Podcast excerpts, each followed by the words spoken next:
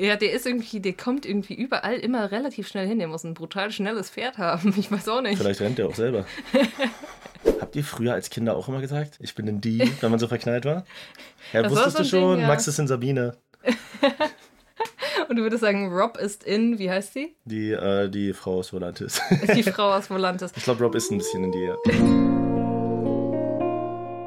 Das erste Mal in Westeros. Herzlich willkommen zurück bei Das erste Mal in So ein Westeros. schönes Intro hast du noch nie gemacht. Wow. Sonst steigen wir immer direkt kalt ein, ne? Ja, das stimmt, aber ich weiß nicht, es ist gerade, äh, das Internet brennt gerade und deshalb dachte ich, wir machen das hier heute mal besonders friedlich und sachlich. Okay, ja, ich würde auch sagen, wir berufen uns mal auf die alte Zeit und fangen direkt nochmal an einzuordnen für die Leute, was in den letzten beiden Folgen passiert ist. Ich kann mich nämlich noch ganz genau erinnern, womit es gestartet hat. Wir starten in Staffel 2, Folge 5 damit, dass Renly Baratheon getötet wird von einem Schatten. Und wir enden in der Folge 6 damit, dass jemand Daenerys Drachen entwendet. Schon wieder ein toter König. Welcher tote König? Renly? Ach so. Naja, er hat sich nur selbst als König bezeichnet. Er war noch kein König. Hat übrigens seine Frau auch angemerkt, als sie von Lord Bares Majestät genannt wurde, hat sie gesagt. Ich bin keine Majestät, nur wer sich ein König nennt, ist kein König. Lord Bares? Meinst du Lord Baelish? Lord Baelish. Entschuldigung, wer ist nochmal Lord Bares? Lord Bares gibt es nicht. Es gibt Lord Varys, Oh, das ist der äh, College mit der Glatze, und Lord Baelish, das ist der Meister der Münze. Und du hast einfach so eine Fusion aus den beiden gemacht. Ich wollte so ganz selbstbewusst jetzt mal so ein paar Namen droppen. Ich versuche nämlich immer mehr, mich an die Namen zu gewöhnen, aber das hat ja schon mal gar nicht geklappt. Okay. Womit starten wir denn heute? Also ich würde sagen, wenn, äh, wenn das der Beginn der Episode ist, ich muss kurz dazu sagen, dass es ja diesmal schon ein bisschen her ist, dass Für wir die dich. Folgen gesehen haben. Ähm, auch unabhängig voneinander diesmal. Und du ja gerade eben vor der Aufnahme dir die beiden Folgen nochmal angeschaut hast. Das bedeutet, du bist wahrscheinlich sogar äh, akuter drin gerade als ich. Das bedeutet, heute wirst du ein bisschen die Führung übernehmen und ich werde mehr so Stichwortgeber sein. Traust du dir das zu? Absolut. Und ich muss sagen, ich bin ja ein absoluter Einserschüler und Streber, Streber in dem Sinne. Ich habe es gemacht wie damals in der Schule. So, ich habe mich nochmal extra auf diesen Podcast hier vorbereitet. Und du bist so wie diese Leute, die in der letzten Reihe sitzen und irgendwie die Hausaufgaben halb nicht gemacht haben. Naja. Wusstest du, ähm, zu den Harry Potter-Filmen haben äh, Emma Watson, Rupert Grint und Daniel Radcliffe mal die Aufgabe bekommen, so eine Art Essay zu schreiben über die Figur, die sie spielen. Das weiß ich ja. Ja. Einmal für die Leute. Äh, Emma Watson, die Hermine spielt, hat irgendwie 17 Seiten oder so geschrieben. Daniel Radcliffe hat eine Seite geschrieben und Ron hat es vergessen. So, ich würde Rupert sagen, Grint, ja. in dem Fall Emma Watson und Rupert Grint am Podcast-Mikrofon für das erste Mal in Westeros. Jetzt aber. Ja, also. Wir starten damit, dass die schwarze Schattengestalt in das Zelt von Renly Baratheon kommt und diesen tötet. Also jetzt nicht so, ich habe ja erst gedacht, das wären so eine Art Dementoren, um das wieder auf Harry Potter zu münzen. Aber die schwarze Schattengestalt nimmt sogar die Form von Stannis an. Zumindest könnte man das vermuten. Also sie nimmt die Form eines Mannes an und rammt einen Dolch von hinten durch seinen Bruder. Die Schattengestalt, die vorher Lady Melisandre, die äh, rote Priesterin, Geboren hat. geboren hat. Nach so unnatürlichen neun Monaten, die in zwei Tagen abgearbeitet wurden an Schwangerschaft und so. Genau, genau, Hm? ja. Ja, okay, Aber witzig, genau. dass die dann auch aussieht wie Stannis. Weil, ja, dann, dann ist es ja wohl vielleicht wirklich so sein Sohn. Aber Sohn war in das so? Also Bri- Brienne sagt es Brienne ja. sagt das, ja. Ich weiß nicht, ob es wirklich so war. Also man hat schon einen Mann erkannt, Mhm. der äh, von den Gesichtszügen vielleicht so ein bisschen, also man konnte es kaum erkennen, aber ja, also wenn es jemanden darstellen sollte, dann wahrscheinlich Stannis. Mhm. Ja, mit im Zelt sind Brienne und Caitlin Stark. Caitlin Stark, richtig? Und man denkt sofort, die Wachen vor der Tür denken sofort, ja, das war jetzt wahrscheinlich Brienne, denn die können sich ja nicht vorstellen, dass sowas Übernatürliches passiert. Genau, Caitlin wird, glaube ich, auch verdächtigt. Deshalb, Ja, ja, das stimmt. deshalb hauen die beiden dann auch auf Wunsch von Caitlin relativ schnell zusammen ab. Ähm, Brienne wollte eigentlich ehrenhaft, wie sie. Also Brienne gibt irgendwie sehr, sehr viel auf Ehre, weil sie wollte erst da bleiben und alles klären und dann mit Caitlin abhauen und dann schwört sie Caitlin auch gleich ein Eid und so weiter und so fort. Also sie, sie will unbedingt eine äh, ehrenhafte Ritterin sein. Ja, Eine Frage habe ich an dich. Mhm. Stell dir mal vor, du wärst in der Situation. Du wärst in einem Zelt Mhm. und dann kommt ein schwarzer Schatten über den Boden gekrochen, richtet sich auf, wird zu einer männlichen Gestalt und schiebt von hinten, hinten dem König so ein Messer durch die Brust und verdampft dann wieder. Würdest du vielleicht anders reagieren als die beiden Frauen, die mit dem Zelt sind? Weil ich muss sagen, die waren dafür, dass da gerade die übelste, unnatürliche, übernatürliche Scheiße abgegangen ist, ziemlich gefasst. Ich würde wahrscheinlich, wenn so etwas passiert, davon ausgehen, dass ich träume und wie immer, wenn ich während einem Traum verstehe, dass ich träume, versuchen zu fliegen oder irgendwas Cooles zu machen. In dieser Welt allerdings würde mich relativ wenig wundern, sagen wir es mal so, weil dort ist Magie ja und Übernatürliches mehr kommen als hier und das ist alles nicht so wissenschaftlich erforscht und so. Also ich würde da meinen Augen schon trauen. Und grundsätzlich, wenn jemand vor mir, ob von einem Mensch oder einem Schatten umgebracht würde, würde ich versuchen, relativ schnell das Weite zu suchen, egal in welcher Situation. Ja, das stimmt natürlich. Du hast es eben schon mal erwähnt, äh, die beiden fliehen und Brienne, äh, für alle, die jetzt gerade irgendwie nicht wissen, über wen wir überhaupt reden, das ist die große Ritterin, die aussieht wie Matthias Schweighöfer, äh, schwört dann direkt Caitlin die Treue. Ich habe hab so bei ihr das Gefühl, so wenn sie ein Tier wäre, dann wäre sie ein Hund, weil sie ist so sehr ihrem jeweiligen Herrchen, was dann da gerade ist, ergeben. Also so sie. Frauen sind wie Hunde. Und das meine ich nicht mal böse, Digga. Oh wow. ist gut, um hier Montana Black zu zitieren. Und ansonsten passiert in diesem Arc nicht mehr viel. Am Ende der beiden Folgen treffen die dann wiederum auf Rob, aber das ist noch weit in der Zukunft. Na, was man vielleicht noch dazu sagen kann, Peter Baelish ist ja auch vor Ort und hat, wenn ich mich richtig erinnere, ein Gespräch mit Marguerite Tyrell, die eigentlich Renly versprochen war und da auch schon relativ wenig drauf gegeben hat, ähm, dass er quasi die Ehe mit ihr nicht vollziehen möchte, weil er homosexuell ist, was sie ja auch wusste und in ihren Bruder verliebt. Sie war da ja sogar, hat ja sogar den Vorschlag gemacht, ihren Bruder dazuzuholen, um ihn in Stimmung zu bringen und so. Peter Belle spricht mit ihr, erzählt ihr von dem zerrütteten Verhältnis, was Joffrey mit Sansa hat und setzt ihr so ein bisschen den Floh ins Ohr, nach Königsmund zu gehen, weil sie sagt, es ist mir egal, ich möchte einfach nur die Königin sein. Es ist mir egal, an wessen Seite. Das bedeutet, da bahnt sich an, dass sie jetzt vielleicht versucht, äh, weil die Tyrells ja äh, dann auch fliehen und sich als einzige nicht zu Stannis bekennen von äh, Randys Anhängern, dass sie jetzt eventuell mit den Lannisters kooperieren möchte und versuchen, auf diese Weise Königin zu werden. Die Schauspielerin von Mari Marguerite. Marguerite Tyrell, die kommt mir auch sehr bekannt vor. Ich kann das Gesicht gerade nicht zuordnen. Tribute von Panem. Tribute Da von sie, Panem? da hat sie so einen Sidecut. Ich glaube, im zweiten auf jeden Fall und im dritten und im vierten. Nee, ich glaube, nur im dritten und im vierten ist sie so eine Soldatin vom äh, 13. Distrikt. okay, ja. Das ist kein Bild, ne? Äh, vielleicht so ein bisschen, aber äh, also auf jeden Fall kommt sie mir auch. Natalie Dormer heißt die. Okay, ja. Also von der könnte ich mir auch vorstellen, dass sie noch ein bisschen länger in der Serie bleibt, einfach weil sie für mich, okay, wir wissen so, selbst die großen Schauspieler sind nicht davor gefeit, einen schnellen Tod zu sterben. Aber ja, sie hat für mich noch so ein bisschen, ja, strahlt aus, dass sie auf jeden Fall noch ein bisschen da bleiben wird, habe ich das Gefühl. Na, Aber wer weiß. Viel mehr lernen wir auch noch nicht über sie äh, in dieser Szene. Auch dass sie, außer dass sie jetzt schon auch Bock hat, irgendwie auf Macht, so ein bisschen. Ja, und die, äh, die Tyrells sind ja äh, ein sehr, sehr wohlhabendes Haus. Das wurde ja schon äh, erwähnt von Loras. Genau, ja, ihr Bruder ist nochmal der Ritter der Blume, damit Genau. das nochmal für alle ins Gedächtnis gerufen wird. Der natürlich auch einen kleinen äh, Absturz darauf hat, dass Renly tot ist, weil er und Renly hatten diese Gefühle füreinander. Ja, ähm, das klar. bedeutet, es ist klar, dass die äh, Tyrells jetzt Feinde sind von Stannis, denn äh, beide haben einen Grund, sauer zu sein. Margaery, weil sie nicht Königin wird und Loras, weil sein, äh, ja, sein Geliebter eben umgebracht wurde.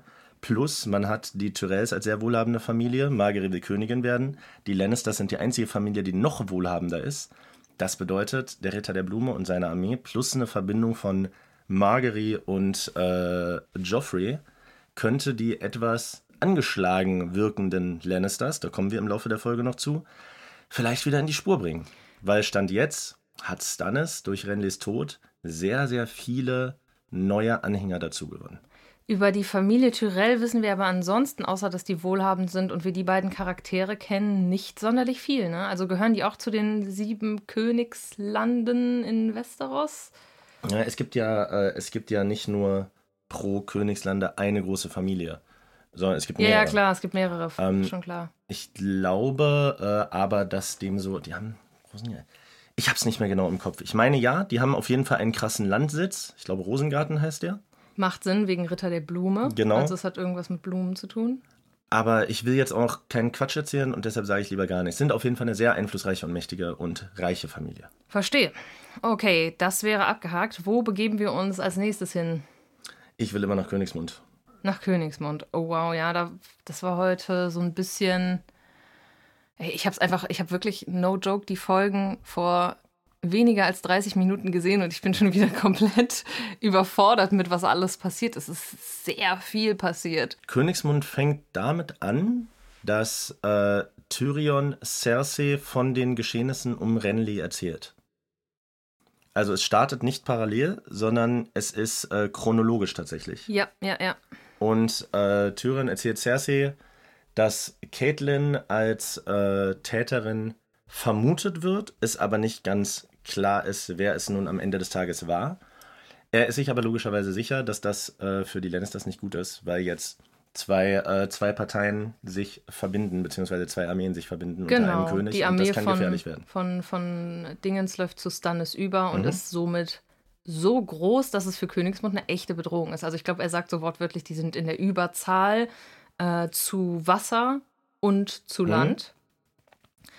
Und sollen wir vielleicht von da jetzt darauf zu sprechen kommen, was denn Königsmund für eine Idee hat, die Wasserlinie zu verteidigen? Ja, safe. Ich finde es auch, äh, ich finde es auch ganz lustig, äh, wie Tyrion darauf kommt, denn der arme Lancel Lannister, der wird ja wirklich ziemlich geknechtet. Ja, genau, der ist ja immer noch sein Spitzel.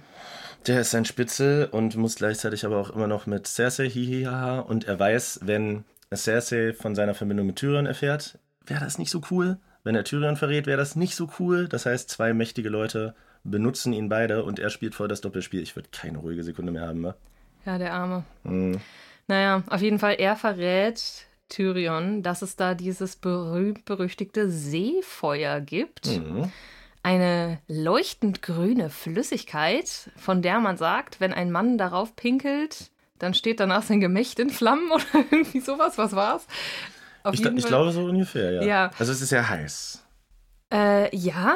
Und also ich habe es noch nicht komplett verstanden. Wenn ich jetzt mir, also ich glaube, wir lernen auch, dass es so ein bisschen übernatürlich ist. Es ist jetzt nicht einfach nur, oder es ist eine krasse chemische Verbindung, aber es ist wohl etwas, was man auf das Wasser schmeißen kann, was dann heiß wird und brennt und die Schiffe bedroht. Also ich stelle mir so ein bisschen vor, wir wissen ja, Öl schwimmt auf Wasser und ich Mhm. weiß nicht, ob du das schon mal gesehen hast, wenn so ein Ölfrachter oder so ein Leck hat und es dann zu brennen beginnt. Da Dann- gab es doch diese eine, da gibt es auch einen Film drüber mit Mark Wahlberg. Ich habe vergessen, wie der heißt, wo mal so eine Ölbohrplattform in Flammen aufgegangen ist, weil unten irgendwie ein Leck in der, äh, im Rohr war oder so. Sieht auf jeden Fall, also Wasser, das brennt, so furchtbar es ist, hat, sieht ganz faszinierend aus. Ja, genau. Und dann, also das Öl schwimmt dann quasi auf dem Meer und brennt.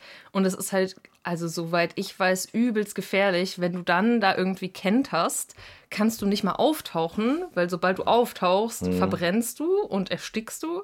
Und sobald du unter Wasser bist, halt auch. Äh, Und so ungefähr stelle ich mir dieses Seefeuer vor. Wir sehen es jetzt noch nicht in Action, aber wir sehen, dass ein großer Vorrat produziert wurde. Werbung. Ich meine 7811 Karaffen, kann das sein? Keine Ahnung, ich wird weiß nicht. gesagt. Vielleicht hast du dein äh, mathematisch-fotografisches Gedächtnis, ja. Es ist Also- auf jeden Fall so ein ganzer Kerker voll Mhm. gefühlt. Es hat irgendwie ja sowas, äh, sowas, na, wie Alchemie könnte man ja sagen. Alchemie ist ja ursprünglich so eine Pseudowissenschaft gewesen, wo äh, Leute versucht haben, das Elixier des ewigen Lebens herzustellen und Steine in Gold zu verwandeln und so. Und das wird in viel Fantasy-Zeug übernommen. Bei meinem äh, Lieblingsautor Walter Mörs spielt das auch eine große Rolle, Alchemie. Und ich könnte mir vorstellen, dass das sowas ist, dass das vielleicht etwas ist, was jetzt nicht unbedingt magisch ist, sondern wo man früher gedacht hat, ey, vielleicht könnte es sowas geben und es aber dann halt niemals erfunden wurde.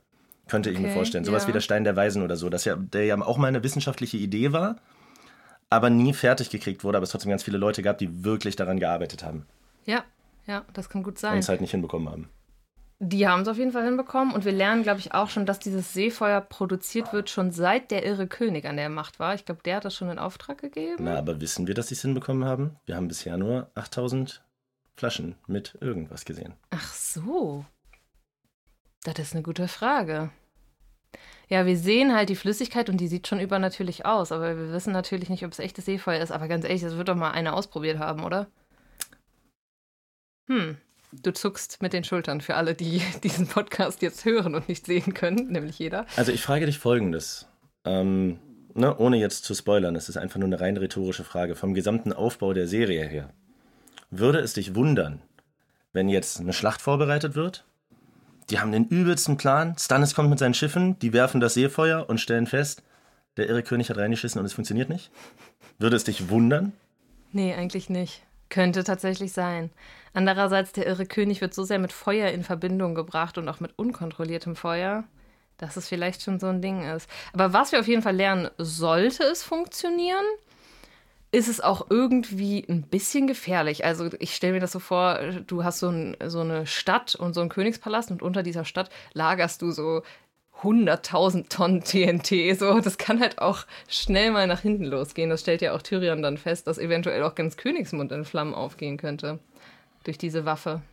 Auf jeden Fall äh, sagt er dem Bruder, der das da seit tausend Jahren schon herstellt, als Hand des Königs, autoritär, wie er tatsächlich mittlerweile ist, Bro, du machst das jetzt nicht mehr für Cersei. Du hörst sofort auf, das für Cersei herzustellen. Du machst das ab jetzt für mich. Erinnerst du dich? Ich erinnere mich. Das heißt, Tyrion verfügt jetzt quasi darüber, weil ich glaube, er ist der Einzige, der die reelle Gefahr so ein bisschen sieht. Cersei wirkt so, als würde sie das alles ausblenden, obwohl sie ja nicht doof ist. Und Joffrey kann sie eh knicken. Wie ja. wir auch jetzt noch feststellen werden, wie realitätsfern der Bruder unterwegs ist. Das heißt, Tyrion ist, hat sich selber, glaube ich, so ein bisschen mit der Aufgabe betraut, diesen Krieg zu führen, solange Tywin weg ist, weil der denkt sich, wenn meine Schwester oder mein, Gott bewahre, mein Neffe das machen, dann sind wir alle verloren. Absolut. Ja, Tyrion gehört für mich auch irgendwie auf die andere Seite, Mann. Der kämpft für die falsche Seite. Der soll sich Rob anschließen. Ja, also aktuell ist es halt so ein Familiending. Ähm, wir lernen aber trotzdem, aber ich meine, ist ja auch logisch, dass das Volk Tyrion gegenüber auch nicht gut gestimmt ist. Es gibt da so eine Szene, wo sie durch die Stadt laufen und dann ist da so ein Mann, der ein Gedicht vorträgt, ein Mann des einfachen Volkes. Und was sagt er zu Tyrion? Ich habe vergessen, aber er nennt ihn irgendwas mit Affe. Affendämon, glaube ich. Ja, Affen, Affendämon. Affendämon, der durch, der durch die, die, die Schlosse läuft und da ähm, ja auch irgendwie ein bisschen Unheil stiftet. Und ich glaube, wir könnten von da aus auch dann zu der nächsten großen Szene in Königsmund kommen, die für mich da war. Nämlich die Szene, wo äh, die Schwester von Joffrey verabschiedet wird mhm. und weggefahren wird, weil sie verheiratet wird. Genau, mit so einem Dude aus Dorne, da hat Tyrion ja diese List gemacht und zieht seinen Plan aber jetzt tatsächlich durch. Das Mädel wird verheiratet. Schickt Miss Seller weg, womit er ihr vermutlich einen großen Gefallen getan hat. Ja, also okay, sie verliert jetzt halt in sehr jungem Alter schon ihre, ihren Anschluss zu ihrer Mutter und so. Ist vielleicht nicht so cool, mit so jungem Alter verheiratet zu werden, aber von dem, was danach passiert, ähm, ja, wir haben so einen kleinen Aufstand des Volkes, während die alle auf dem Weg zurück sind. Ne? Mhm. Also, also vom Meer aus wollen dann Joffrey, Sansa, Cersei, der Hund und noch ein paar andere Gefolgsleute von der Königsfamilie wieder hochgehen in das Schloss. Und während sie hochgehen, werden sie halt vom Volk angepöbelt, angeschrien. Natürlich, ne, das Volk hat Hunger, dem geht's schlecht. Und dann bekommt Joffrey einen Kuhfladen ins Gesicht geworfen. Und da ist Joffrey dann auch wieder so unglaublich dumm. Der erinnert mich manchmal von seiner Naivität her an John Schnee. Weil er kriegt diesen Kuhfladen ins Gesicht, ist da vielleicht mit einer Wache von 20 Leuten. Um den rum sind tausend hungernde, komplett böse auf ihn seiende Bewohner von Königsmund. Und anstatt, dass er diesen scheiß Kuhfladen an seiner Wange sein lässt und versucht, möglichst schnell wegzukommen, dreht er völlig am Rad und sagt, findet den, der das gemacht hat und tötet ihn. Wo jeder normale Mensch sich denken würde, ich greife nicht mit 20 Leuten, auch wenn die bewaffnet sind, 1000 Leute an, die mir ans Leder wollen. Und dann wundert er sich, dass es brenzlig wird. Tja, aber Joffrey ist ja der König und er ist ja der rechtmäßige und stärkere, glaubt er zumindest. Ne? Aber wir lernen dann schnell, dass das nicht so ist. Die Situation eskaliert nämlich ziemlich schnell. Wir haben da so eine schöne Szene, wo einem der Gefolgsleute des Königsvolkes so schön der Arm ausgerissen wird von den ganzen umstehenden hungernden Menschen. Ob die den danach noch gegessen haben? Hm. Wer weiß. Boah, wenn du da, ich glaube, also gegessen weiß ich nicht, aber die waren, die waren auf jeden Fall im Blutrausch. Das kann man sagen. Ja. Ähm, ja, die ganze Königsfamilie wird verfolgt. Die meisten schaffen sich zu retten, aber Sansa schafft es nicht. Sie wird nämlich von ein paar Männern gepackt. Und ich würde sagen, was sie vorhatten, war, war sie zu vergewaltigen, oder? Wenn drei Männer mit einer Prinzessin in der Höhle sind, dann in dieser Serie ist schwer davon auszugehen, dass ja. sie sie. Ja. Äh, Tyrion merkt das, dass sie weg ist, gerät in Panik. Joffrey merkt es auch und sagt: hey, Scheiß auf die, ist mir doch egal. Und wer aber dann ihr zu Hilfe eilt, und das fand ich interessant, ist der Hund. Also dieser große Mann mit der Fleischwunde im Gesicht. Gib mir nochmal, das wollte ich dich nämlich eben schon fragen. Und dann habe ich mir selber auf die Zunge gebissen und gesagt: Nee, Podcast, was hältst du vom Hund? Ja, wir hatten am Anfang, als der Hund eingeführt wurde, eine Person, die uns den Hund beschrieben hat. Und das war Lord.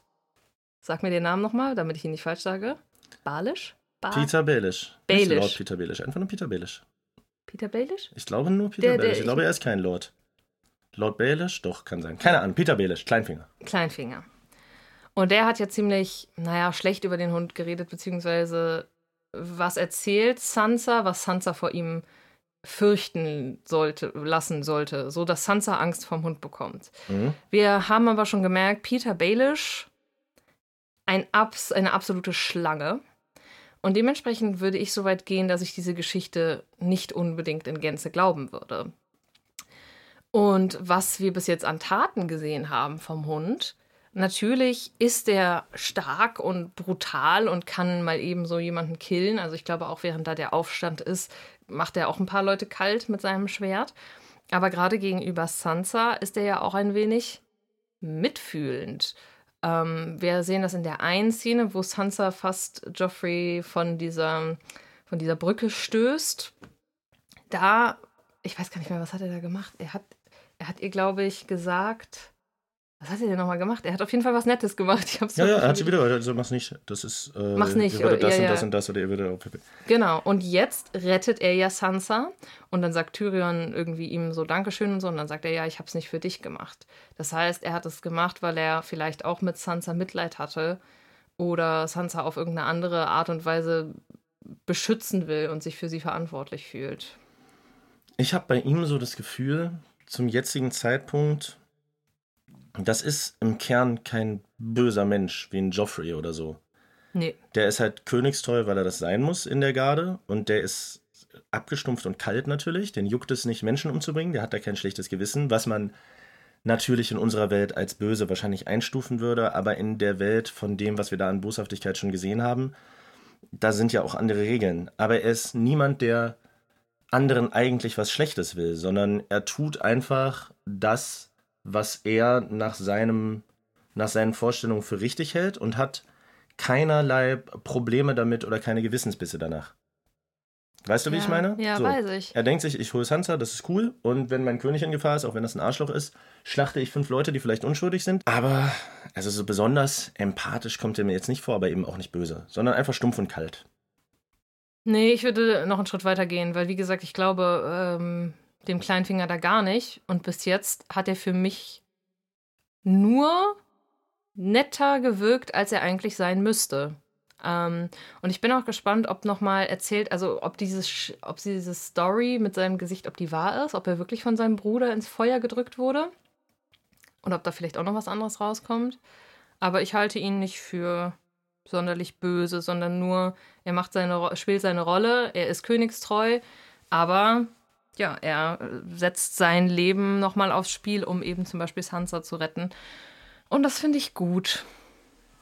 Wozu kommen wir jetzt? Was nehmen wir als nächstes? Das war doch alles schon, was in Königsmund passiert ist. Das ist dann nach dem Aufstand die Nummer durch, ne? Ich, ich wollte glaube, gerade nochmal ja. gucken. In der nächsten Folge kommt Königsmund, glaube ich, gar nicht mehr vor, ne? Nee. Uiuiuiui. Die Frage ist, wo begeben wir uns als nächstes hin? Also, was haben wir denn noch? Wir haben noch äh, die Geschichte um Arya. Auf Casterlystein sind die ja, glaube ich, mit Tywin Lannister. Oh ja, da haben wir ein paar spannende Sachen. Wir haben noch die Nummer mit Stannis. Da ist aber ja eigentlich, glaube ich, relativ schnell abgearbeitet. Da gibt es. Vielleicht machen wir das als nächstes. Da passiert aber nichts, außer dass dieser Sir Davos ihn warnt vor Lady Melisandre. Und Stannis sich erst kurz abfuckt, so von wegen, warum muss man dir alles zweimal sagen? Und er sich dann aber, ähm, sich dann aber überzeugen lässt, Lady Melisandre auf den Angriff, den sie vorhaben, nicht mitzunehmen. Genau. Dahingehend also sein Berater doch noch ein wenig Einfluss auf ihn zu haben scheint und er nicht komplett seiner äh, roten Hexe verfallen ist. Ich mag Sir Davos. Der gibt mir gute Vibes, um dieses vielbediente Wort hier nochmal zu bedienen. Weiß auch nicht warum. Sir Davos? Ja. Der wirkt mir wie jemand, also ich mag eben Leute, die, also er ist ja ganz, ganz klar unter Stannis gestellt und ihm zu Diensten, aber er ist eben nicht so ein, so, ein, so ein Lutscher, wie man sagen würde, sondern er sagt halt genau das, was Sache ist und für mich wären solche Menschen als Gefolgschaft viel, viel wertvoller als Leute, die mir einfach nur in den Arsch kriechen, damit es ihnen besser geht. Und das finde ich gut, dass er da so seine Position verteidigt und sagt so, ey, ich bin dir zwar untergestellt und bin sozusagen dein fast Diener, also Stannis, aber mit dieser Aufgabe kommt auch einher, dass ich Tacheles rede und das und das denke ich darüber und das finde ich gut. Ich bin mal gespannt, ob der noch weiter vorkommt oder sich da irgendwie noch was entwickelt, aber bis jetzt habe ich bei ihm ein gutes Gefühl. Wenn du dir zum jetzigen Zeitpunkt so drei Charaktere nehmen könntest als Alicia Joes persönliche Leibwache, mit der und du musst quasi äh, austarieren, wie gut du mit denen klarkommst, weil du chillst den ganzen Tag mit denen und wie gut die fighten können. Wen würdest du nehmen? Uh. Ich überlege. Ich würde den Hund nehmen, weil ich glaube. Äh, Welchen? Den Bluthund oder Brienne? Den, den Bluthund. Ich würde Brienne von Tat nehmen. Gut, dass du sagst. Ja, das wäre die zweite Person. Hätten wir auch eine gute Frauenquote. Und die ist ja auch stark. Und als drittes, wen gibt es denn noch? Würde ich strategisch mir noch Tyrion ins Team holen. Mm. Das wären meine drei Berater. wow. Nicht schlecht. Ja. Wollen wir über die Story von Arya reden? Oh yeah. Da geht es nämlich jetzt richtig rund. Also, Arya ist der Mundschenk geworden von, wie heißt nochmal Tyrions Vater? Tivin. Tivin Lannister. Und es ist eigentlich genau das passiert, was ich in der letzten Folge sogar noch so halb befürchtet hatte, wo ich in der letzten Folge, während wir den Podcast aufgenommen haben, draufgestoßen bin. Ach ja, Mist, was ist eigentlich, wenn irgendjemand vorbeikommt, der Aria enttarnen könnte? Und genau das passiert. Also erstmal muss man sagen, Aria und Tivin entwickeln eigentlich eine ganz gute Beziehung zueinander. Ich glaube, er findet sie cool, sie gibt ihm gute Antworten, sie scheint auch ein smartes Mädchen zu sein. Sie kann ihm gut dienen. Wenn er sagt, gib mir das Buch XY, kann sie ihm direkt das Buch bringen, weil sie auch lesen kann. Auch da kann ich mir vorstellen, dass jemand wie Tivin, der ja als der mächtigste Mann gerade in Westeros inszeniert wird, wo wir gerade über Ser Davos geredet haben und über Ja-Sager, dass der wahrscheinlich ausschließlich mit Ja-Sagern umgeben sein wird. Und es hat sich jetzt schon zweimal gezeigt, dass der es eigentlich cool findet, wenn dem nicht so ist. Einmal, als er Tyrion zur Hand gemacht hat, den er eigentlich ja nicht leiden kann und davon beeindruckt war. Und jetzt bei Aria auch wieder, die ein einfacher Mundschenk ist, ihm zumindest mal tougher Antworten gibt und auch ein bisschen pfiffiger ist, als auf den ersten Blick wirkt. Und er, er mag das, er feiert das. Ich glaube, für Tivin ist das erfrischend, wenn er mal nicht jemanden hat, der die ganze Zeit bis zum Anschlag an seinem Arsch drin ist. Ja, wobei ich das noch gar nicht so sehe, ehrlich gesagt, gerade in diesen Szenen. Also ich finde nicht, dass sie ihm irgendwie taffe Widerworte gibt. Sie ist halt einfach nur smart. Naja, sie ist ja zwischendurch schon, dass sie ihm Gegenfragen stellt und so. Ah, und das stimmt. ist in diesem Verhältnis von mächtigster Mann in Westeros zu, keine Ahnung, Mundschenk im Kindesalter, glaube ich, nicht üblich. Du hast recht, sie stellt ihm ja auch so Gegenfragen über Mhm. seine Familie. Ja, das mag sein. Jedenfalls kommt dann auf einmal Kleinfinger in die Hut Also kommt, zu, kommt ihn besuchen, kommt Tivin besuchen. In die, Hood. In die Lannister-Hood. Komm in mein Ghetto, Junge. Ja, der ist irgendwie, der kommt irgendwie überall immer relativ schnell hin. Der muss ein brutal schnelles Pferd haben. Ich weiß auch nicht. Vielleicht rennt er auch selber. Oder der teleportiert sich irgendwie so. Wie Speedy Gonzales. Du siehst immer, wenn ein Kleinfinger kommt, siehst du nur so eine Staubwolke.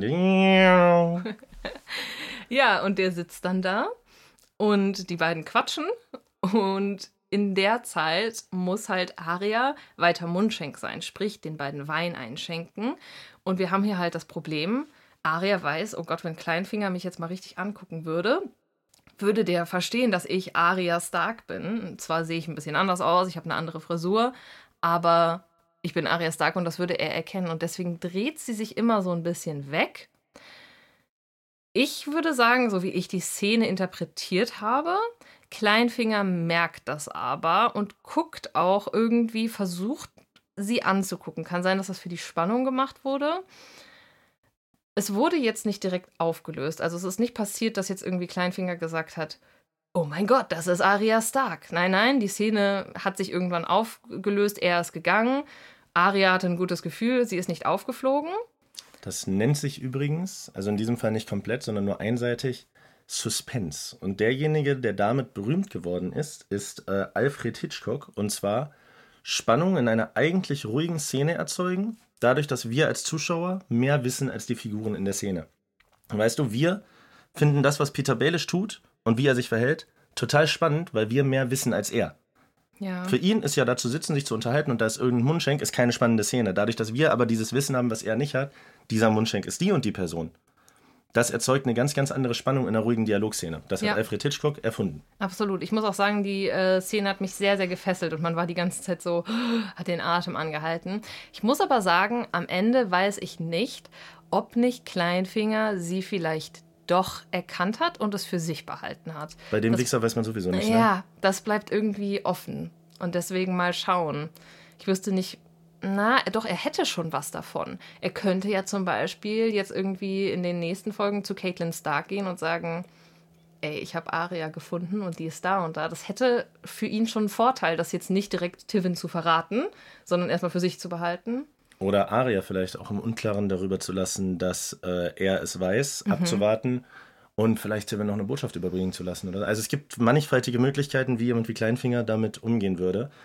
Ich würde es sogar so einschätzen, dass Kleinfinger in dieser Situation sich erstmal denkt, so wie er halt gestrickt ist, das ist eine Information, die ich mehr habe als andere. Die behalte ich mal für mich und gucke, was ich damit machen kann. Weil im Zweifelsfall kann er immer noch sagen, ich habe sie nicht gesehen. Weil. Stimmt. So wie ich das sehe, ist Kleinfinger erstmal an gar nichts interessiert als sich selber. Wir sehen ja schon, wie der es mit Treue hält. Indem er nämlich niemandem die Treue hält. Ja, ich überlege gerade so für mich, ob ich in so einer Situation das erkennen würde. Ich würde behaupten, ja. Andererseits, man muss wissen, früher waren so Mundschenke und die Diener und so, die waren hier wirklich nichts wert. Du hast die mit dem Arsch nicht angeguckt. Ich glaube trotzdem, dass es mir aufgefallen wäre, dass es Arya Stark ist. Und es geht deswegen, ja auch immer um ja. die Situation. Also wenn du überhaupt nicht erwartest, jemanden irgendwo zu sehen und dir das total absurd vorkommt. Stimmt auch wiederum. Achtest du ja auch überhaupt nicht drauf. Also nehmen wir mal an, du hast jemanden, du äh, triffst du triffst dich mit einer Schulfreundin, die du seit zehn Jahren nicht gesehen hast, aus irgendeinem Grund mal zum Kaffee. Sitzt in dem Café und erwartest, dass die kommt. Erkennst du die sofort. Ich bin aber der Meinung, dass die gleiche Person, wenn die sich optisch ein bisschen verändert hat, in einer Situation neben dir sitzen könnte, wo du, über, wo du nicht erwartest, sie zu sehen. Und dann Klar. würdest du es vielleicht auch 20 Minuten lang nicht checken. Hast recht. Man Stimmt. weiß es nicht. Es bleibt offen. Ähm, wir können eigentlich mit diesem Plot dort direkt weitermachen. Jo. Wir lernen nämlich in den beiden Folgen noch was. Der Mann, der immer in der dritten Person von sich redet, den Aria aus dem Feuer so halb befreit hat, als das Feuer ausgebrochen ist, der ist Aria jetzt was schuldig. Also er glaubt anscheinend an den roten Gott, wer auch immer das sein mag, ob der zu den alten oder neuen Göttern gehört und einfach nur der Todesgott ist, whatever oder neuer Gott. Aber der rote Gott, laut ihm, ist jemand, der sauer ist, wenn ihm drei Menschen sozusagen von der Schippe springen, dem Tod von der Schippe springen. Und deswegen ist er jetzt sozusagen diesem roten Gott indirekt auch drei Leben schuldig und sagt so, ey Aria, wenn du irgendjemanden beseitigt haben möchtest, ich würde das übernehmen. Und das kann er auch. Und wie? Und sowas von, ja. Er tötet dann direkt erstmal den Kitzler. Also Aria, Aria testet den, den Kitzler. Den, ja, hä? Ähm, der Folterer. Mhm. Weil Aria sagt so, ja, okay, dann töte halt den. Ich glaube, sie denkt sich da noch so, hm, mal gucken. Aber das geht relativ flott. Der Typ ist tot. Und Aria merkt so, okay, ja, auf den kann ich mich anscheinend verlassen. Und dann kommen wir nämlich zu einer Situation, wo Aria ihn dann wirklich mal braucht, um jemanden zu töten. Sie hat nämlich einen Brief geklaut von Tibin. Richtig. Was steht auf dem Brief nochmal genau drauf? Äh, so Kriegsanweisungen, Rob ist in die und die Richtung unterwegs und hast du nicht gesehen. Mhm. Ja. Äh, auf jeden Fall, ne, halt kriegsinterner. Wird dann von einem der äh, Lannister-Leute erwischt, wie sie, diesen, äh, wie sie diesen Brief in der Hand hat. Der sie fragt, jo, wo willst du damit hin? Sie versucht sich so ein bisschen rauszureden, ja, ich soll den wegschicken. Was er ihr nicht glaubt, kommt dann drauf, das Tywin zu erzählen, dass sie den Brief gestohlen hat. Arya rennt in Panik zu dem ähm, Mann, der sich von sich selber immer nur als ein Mann spricht. Ich weiß nicht, ob Lothar den Namen Matthäus ist sein Name. Jaqen Hagar ist sein Name. Ich glaube, okay. das ist kein schlimmer Spoiler. Ähm, und dann wird es richtig knapp. Ja, Jaqen Hagar tötet den Mann nämlich noch gerade rechtzeitig. Also Tivin öffnet die Tür. Der Typ steht da und will gerade petzen. Ey, dein Mundschenk ist dir nicht treu. Und in dem Moment, ich weiß gar nicht mehr, hat er einen Pfeil im, ja. im, in, in der, im Hals stecken genau. und kippt tot um. Auf so Blasrohrmäßig angelehnt wahrscheinlich, dass der das so von der Seite. Ja, gerade so geschafft. Ja, und somit ist Aria-Fan raus. Viel mehr passiert dort nicht mehr. Wie nennt man nochmal den Ort, wo die gerade sind? Äh, das müsste Kasterlistein sein, der äh, Landsitz der Lannisters. Kasterlistein. Also die Burg der Lannisters. Ja, das ist Burg so ziemlich dunkel, düster und da wird halt gefoltert. Auf jeden Fall wissen wir, Aria, die ja auch schon ihren ersten Kill hat und eine Todesliste hat, schreckt auch hier nicht davor zurück, Leute zu töten, die einfach nur ihren Job machen. Und sie hat noch einen Kill übrig. Was glaubst du, wo sich das uh. da in die Richtung entwickelt? Aha. Soll ich jetzt raten, wer der letzte Kill sein wird? Das wäre witzig. Ich könnte mir vorstellen, dass, also sie hat noch einen Kill über. Ich könnte mir vorstellen, dass sie sich den noch ein bisschen aufbewahrt. Ah, spannend. Sie wird ja wahrscheinlich. Oh, ich kann das gar nicht einschätzen. Sie wird ja wahrscheinlich jetzt noch ein bisschen mit Tivin unterwegs sein. Und im Zweifelsfall, also ich könnte mir sogar fast vorstellen, dass sie diesen letzten Kill Tivin sein lässt. Ich habe mich schon beim zweiten gefragt, warum sie es nicht Tivin sein lässt. Ja, ich glaube, sie hat halt die Hoffnung, dass sie über Tivin jetzt weiterkommt. Also, mhm. weil, schau, wenn, wenn Tivin jetzt sterben würde, dann wäre sie wieder der Mundschenk, der jetzt nicht mehr gebraucht wird. Das heißt, die Leute vor Ort würden wahrscheinlich wieder mhm. denken, ah, mhm. oh, lol, Tivin ist tot, dann können wir jetzt wieder Leute foltern. Und das wäre ja für sie blöd, das wäre für alle anderen blöd. Und dementsprechend macht es jetzt taktisch noch keinen Sinn, den zu töten. Aber mhm. eventuell wird es dazu kommen, dass die jetzt weiterziehen. Mehrere Leute und Tiven und sie und vielleicht noch ein paar Ritter und Gefangene und stoßen dann auf Rob oder so. Und dann könnte sie vielleicht sagen, jo, okay, dann jetzt töte Tiven mhm. und dann kann ich zu meiner Familie zurück. Das wäre jetzt eine Idee, aber ich kann es null einschätzen. Das ist auch nur eine wilde Vermutung von mir an der Stelle. Ja, ja. Dann äh, bleiben wir doch direkt mal bei Rob. Du hast gerade so eine schöne äh, Überleitung gemacht. Rob ist nämlich ein bisschen verknallt. Ach ja. Rob ist, ja, was macht Rob? Rob macht in diesen Folgen nicht viel, außer rumlatschen, äh, Informationen empfangen, seine Mutter wiedersehen und eben nochmal mit der Dame zu reden, die er beim letzten Mal auf dem Schlachtfeld während der Amputation kennengelernt hat.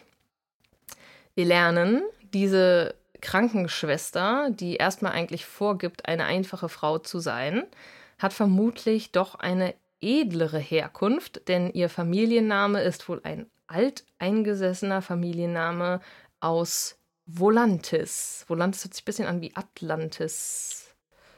Es hört sich an wie eine magische, weit entfernte Stadt. Ja. Auf jeden Fall ist sie nicht ein einfaches Dorfmädchen. Ich habe übrigens gerade gelesen, ich muss mich einmal kurz korrigieren. Tivin und so weiter sind wohl nicht auf Kasterlistein, sondern auf Harrenhall mit den Burgnamen. Ja, und so bin ich auch manchmal ein bisschen durcheinander. Okay, sorry, ja. Sorry stimmt. an der Stelle, mein Fehler. Ähm, wie gesagt, ist, äh, die beiden Folgen sind bei mir ein bisschen her. Ich habe die Serie im Ganzen gesehen. Die einzelnen Details entfallen mir dann aber leider auch manchmal, während wir die Folgen gucken. Also. Ich äh, es dir. Dankeschön. Ich hoffe, ihr auch, Freunde. Äh, er quatscht mit der Krankenschwester, ist auch ein bisschen. Äh, habt ihr früher als Kinder auch immer gesagt? Also als Kinder, so als Elfjährige, ich bin in den, ich bin in die, wenn man so verknallt war? Ja, Das war wusstest so du schon, Ding, ja. Max ist in Sabine. Und du würdest sagen, Rob ist in, wie heißt sie? Die, äh, die Frau aus Volantis. Die Frau aus Volantis. Ich glaube, Rob ist ein bisschen in die, ja. Der ist ein bisschen in die. Mhm. Seine Mutter checkt auch so, boah, der ist in die. Genau, die trifft nämlich zusammen mit äh, Brienne von Tart ein und anscheinend ist fast Sterben eines Mordes bezichtigt werden, obwohl man gesehen hat, dass das irgendein Schattendämon war, nicht so wichtig, wenn man sieht, der Sohn ist in eine. Ja, stimmt. Sie berichtet ihrem Sohn überhaupt nicht davon, ne? Nee, nee, sie ist so, zumindest sehen wir oha, du bist nicht. in die, ich sehe das. Ja, sie sagt so, okay, ich sehe es, mein Sohn, du bist verliebt in diese Frau, aber leider hast du die Bürde deines Vaters und du kannst nicht die Liebe heiraten, sondern du musst taktisch heiraten. Und er versteht das auch voll. Werbung. Ähm, ich will an der Stelle anmerken, dass ich in der letzten Leute, ihr Folge... seht gerade den Zeigefinger nicht halt. In der letzten Folge hast du dich über mich lustig gemacht, weil ich habe gesagt, diese Frau ist dafür, dass sie eine einfache Krankenschwester ist, von irgendwo zu attraktiv. Und du meintest noch so, hä, ja, das ist halt, weil die Serie so gemacht ist, äh, Sex sells und so. Und ich ja, meinte natürlich so, meinte ich das. ja, pass auf, aber ich meinte so, naja, aber ich glaube schon, dass eher so adlige Leute sich früher leisten konnten, sich viel zu pflegen, die Zähne zu pflegen, die Haare zu pflegen. Und ich muss sagen, ich hatte ja so ein bisschen recht. Ja, ich wollte dich da ja auch auf den Holzweg führen. Ach so, okay. Ja, retrospektiv. Ich habe dir ja auch immer zugestimmt, wenn du gesagt hast, boah, Ned Stark, der ist ja auf jeden Fall ein Main-Character bis mindestens zwei Drittel der Handlung und so. Habe ich auch immer, ja, ach klar, das, das liegt ja offen auf der Hand. Ja, also das lernen wir auch. Ich denke auch, sie wird noch eine Rolle spielen in nächster Zeit. Also, Denkst du, die ist auch in Rob? Ich denke, die ist schon ein bisschen in Rob. Ja? Oh, da haben sie ja beide Glück gehabt, ey. Äh, ich meine, man hat ja da auch nicht so eine große Auswahl. In meinem Aufklärungsbuch damals stand, wenn zwei Leute ineinander verliebt sind und sich das auch gesagt haben, dann nennt man das Miteinander gehen. Ja, stimmt. Aber leider dürfen die das nicht, weil wir das Vielleicht- einer anderen versprochen. oh, das stimmt. Vielleicht Wenn die schickt, da gar nicht ist. vielleicht schickt Rob ihr aber auch so einen Zettel, so, wo sie so ankreuzen kann. Willst du mit mir gehen? Ja, nein, vielleicht. Oh, wie ein Braveheart. Der kommt so abends vor ihr Fenster und wirft so Steine dagegen und dann landet einer aus Versehen an ihrem Kopf und dann reiten sie durch den Regen. Und er spricht Latein mit ihr und sie sagt, was willst du von mir, Bruder? Genau. Man weiß es nicht. Man weiß es nicht. Ich denke, da wird noch was laufen. Mal sehen. Auch das ist ja pff, ansonsten abgeschlossen, der Plot für heute. Naja, ähm, nicht direkt. Allerdings müssen wir einmal hin und her springen, denn äh, vielleicht kann man die Überleitung da schlagen, wenn man es rhetorisch schlau anstellt. Rob bekommt eine Nachricht aus Winterfell. Und diese Nachricht aus Winterfell sorgt dafür, dass er überdenkt, ob er seinen Feldzug so weiterführen kann, wie er das bisher getan hat. Denn sein Instinkt sagt ihm, ich muss zurück nach Winterfell. Meine kleinen Brüder sind da. Caitlin will auch zurück nach Winterfell. Sein Berater, ähm, Bolton, Roose Bolton, sagt ihm, du bist König, du musst nicht mehr alles alleine regeln. Es steht aber fest, um Winterfell muss sich gekümmert werden. Denn auf Winterfell ist etwas passiert, was Robs Glauben an den Stolz seiner Gefolgsleute und Robs Weltbild ins Wanken bringt. Ja. Und was ist das? Ich würde sagen, das ist eigentlich so einer der Haupthandlungsstränge der beiden Folgen. Wir haben Theon Graufreud. Die Sau. Puh, du weißt schon. Ja, also Theon Graufreud, ich sag ja immer noch, er ist eine tragische Figur, aber ich mag ihn trotzdem nicht so Pech gehabt. Er Er ist halt nicht, da zeigt sich wieder, dass dieses Geburtsrecht voll der Blödsinn ist. Weil er ist nicht dafür gemacht, er ist nicht autoritär, er ist kein guter Anführer, er ist einfach, einfach nur ein Typ. Und das ist ja nicht schlimm, einfach nur ein Typ zu sein. Aber er behandelt alle anderen wie Scheiße, weil er es nicht schafft, durch Qualitäten zu führen. Versuch, schreit er immer ganz viel rum und wirkt durchgehend überfordert, will sich aber auch von niemandem was sagen lassen und trifft echt eine dämliche Entscheidung nach der anderen. Ja, ich würde sagen, wir erzählen hier noch mal ein bisschen nach. Also die ganze Story um Theon beginnt damit, dass er lossegeln will. Er hat ja die Aufgabe bekommen von seinem Vater, nur so ein kleines Fischerdorf zu überfallen, um für Ablenkung zu sorgen. Ein Kollege von ihm auf dem Schiff sagt ihm aber, ey, wenn du hier irgendwie ein bisschen Ansehen haben willst unter unseren Männern, dann solltest du irgendwie was Fetteres machen. Greif doch ja, Stadt XY an, ich weiß jetzt nicht mehr welche, aber die ist den Winterfell-Leuten so wichtig, dass sie kommen werden, um die zu verteidigen. Und dann können wir halt versuchen, die Leute, die kommen, um die zu verteidigen, alle zu töten und dann danach Winterfell einzunehmen. Nee, nicht ganz. Die Leute, die verteidigen, zu töten, nicht. Die greifen die an, solange bis der Rabe losgeschickt wird. Es gibt ja kein Telefon. Und versuchen dann, weil die Stadt so weit weg ist, ein, einigermaßen zu kalkulieren, dass sie losreiten, ah. sodass die die anderen quasi abpassen, dass die einen anderen Weg reiten. Ja. Und wenn die Verstärkung aus Winterfell in der anderen Stadt eintrifft, kann, äh, können die gleichzeitig das schutzlose Winterfell oh theoretisch mit 20, 30 Mann äh, angreifen. Jetzt verstehe ich das eher. Ich habe die ganze Zeit, weil das passiert ja auch alles offscreen. Wir sehen mhm. nicht, wie äh, diese erste Stadt überfallen wird, diese erste größere Fischerstadt. Das sehen wir alles nicht. Okay, es war nur ein Ablenkungsmanöver, damit, wir lernen es sogar genau, 200 Soldaten aus Winterfell werden an diese Küstenstadt geschickt. Währenddessen reiten die einmal drumherum und kommen nach Winterfell und Winterfell hat jetzt sozusagen 200 Mann weniger. Richtig. Richtig. Man muss dazu sagen, dass Theon im Gegensatz zu seiner Schwester Ascha, die auch auf Plünderungszug irgendwie als Anführerin von 30 Schiffen ist, kriegt er ein Schiff namens Seehure mit nicht den allerangesehensten Leuten von den Eiseninseln, so wie es uns dargestellt wird. Ich sag ganz ehrlich, ich finde, es passt zu Theon, weil Theon, wenn der eins ist, dann ist es wirklich, also, ich will nicht wissen, wie viele Geschlechtskrankheiten der potenziell hat, weil der lässt ja wirklich keine Gelegenheit aus, um sich zu hihi-hahan mit anderen Frauen, um diesen Podcast hier nicht explizit werden, explizit werden zu lassen. Es wird ja in dieser Serie noch oft um Hihi-Haha gehen, denke ich. Sollen wir Hihi-Haha einfach als universelles Codewort für Klar. die liebevolle Vereinigung zwischen Mann und Frau oder auch Mann und Mann oder Frau und Frau ja. im äh, Laufe dieser Serie nehmen? Meinst du, äh, weil Rob ja in die aus Volantis ist, meinst du, die werden auch noch hihihahan? Also wirst du es ja wahrscheinlich wissen, aber. Ja, ja, natürlich. Also ich, ich weiß natürlich die Häuser nicht und so weiter und so fort, aber die hihihaha-Szenen habe ich mir zu Recherchezwecken natürlich alle mehrmals angeguckt. Das wow, ist ja ganz klar. Okay. So, jetzt möchte ich aber noch über eine sehr spannende Sache reden, was die Theon-Sache betrifft. Bevor Theon in Winterfell einfällt, hat Bran einen Traum um nicht zu sagen eine Vision. Und zwar ist seine Vision, dass eine Welle oder so oder ein großes Wasser, das Meer, nimmt Winterfell, überschwemmt Winterfell und dabei stirbt unter anderem Roderick. Roderick ertrinkt mhm. in seinem Traum. Und was passiert dann in echt? Ich weiß nicht, ob du die Analogie verstanden hast. Ich, tatsächlich habe ja. ich die Analogie verstanden, ja. Ich war sehr stolz darauf, dass ich sie verstanden habe. Hast du sogar die doppelte Analogie verstanden? Ja, wegen Graufreuz. Die sind ja das Meeresvolk. Genau. Genau. Und die Maschallah. kommen nach Winterfell und töten dort. Also nehmen auf jeden Fall Winterfell erstmal ein. Ne? Und getötet wird auch tatsächlich Sir Roderick. Roderick und ist übrigens für alle, die es nicht mehr genau wissen, das ist dieser der am Anfang auch viel mit Caitlin abgehangen hat, der mit diesem weißen Zwirbelbart. So ein Chip ist, glaube ich, einfach der Anführer von der persönlichen Leibgarde von den, ja. äh, von den Starks.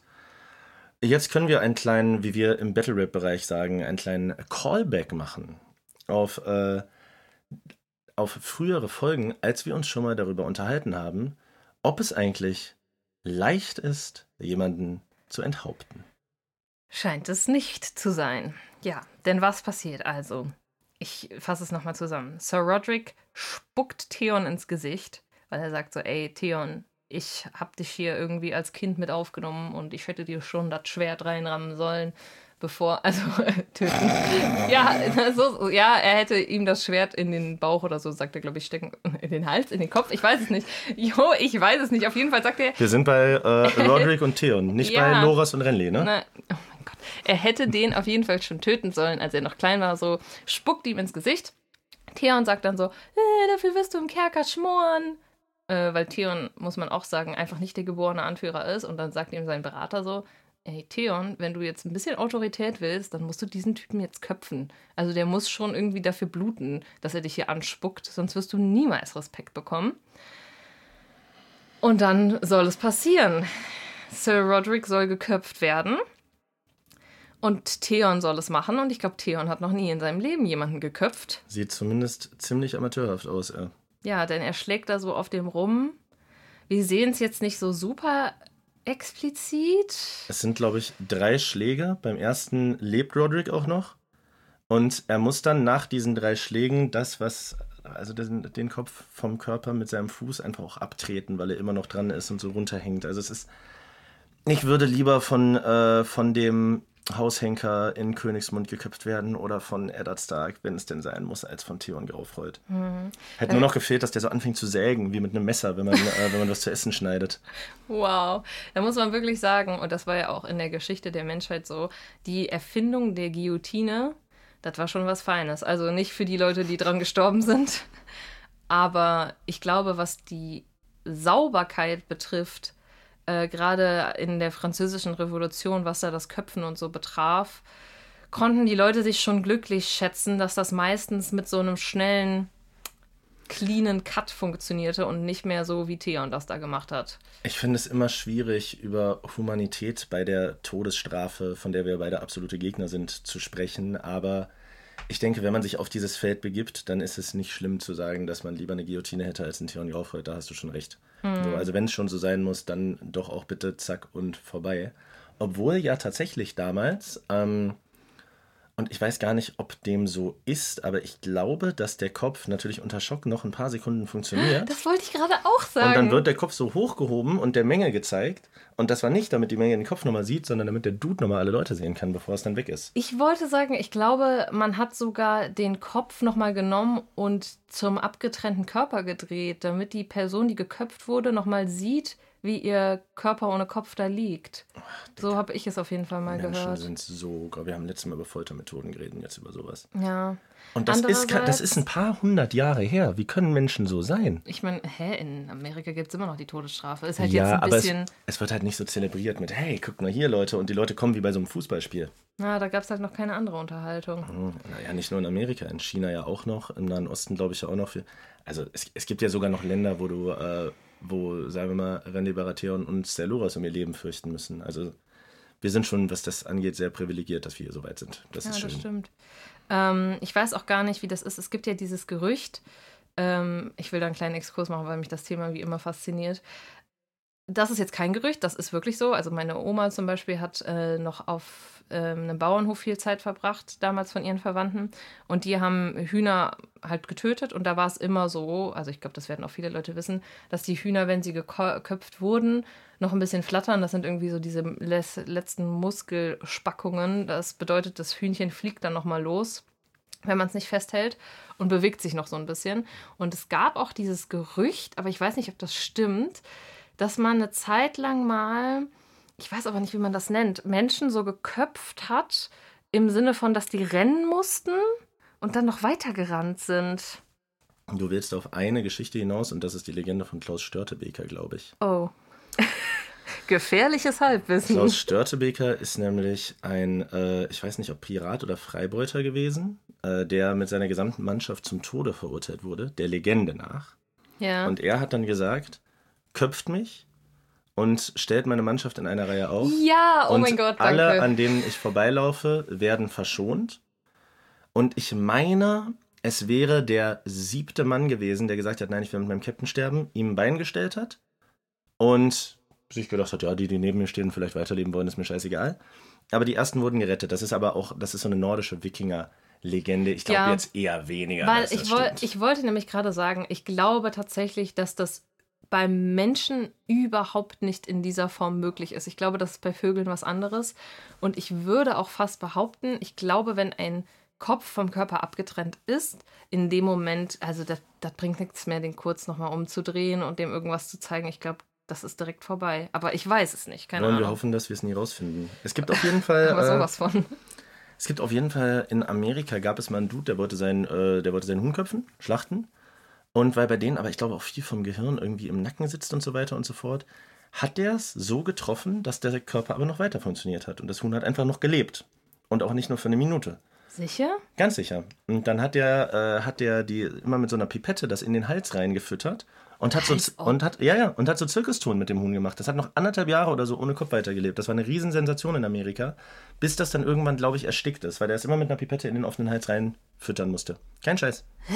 Mhm. Also ich weiß von Kakerlaken, dass das wohl so ist. Wenn die ihren Kopf verlieren, dann laufen die noch so lange rum, bis die verhungern oder sowas. Bei Hühnern, also die, bei diesem Huhn ging es auch.